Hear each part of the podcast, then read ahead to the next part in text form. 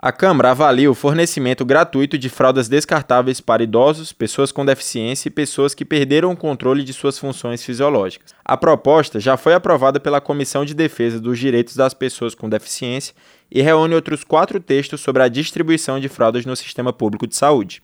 O texto aprovado determina que fraldas descartáveis sejam classificadas como produtos de interesse para a saúde. Essa categoria é dada, por exemplo, a órteses, próteses e bolsas coletoras. De acordo com a proposta, o acesso gratuito por meio do Sistema Único de Saúde dependerá de prescrição, laudo ou atestado médico que indica a necessidade do uso das fraldas.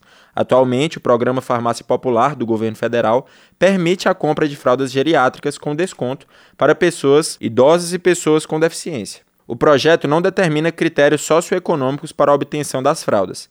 Segundo o relator na comissão, o deputado Márcio Onaiser, do PDT do Maranhão, o objetivo é assegurar esse direito a toda a população, independente de questões financeiras.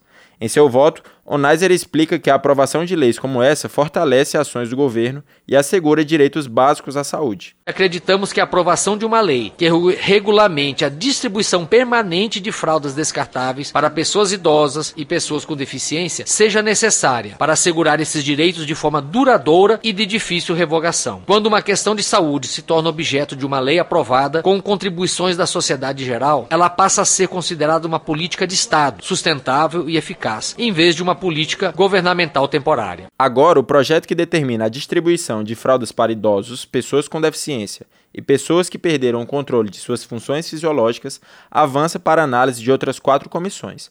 Se aprovado, pode seguir diretamente para o Senado, pois não precisa de votação em plenário.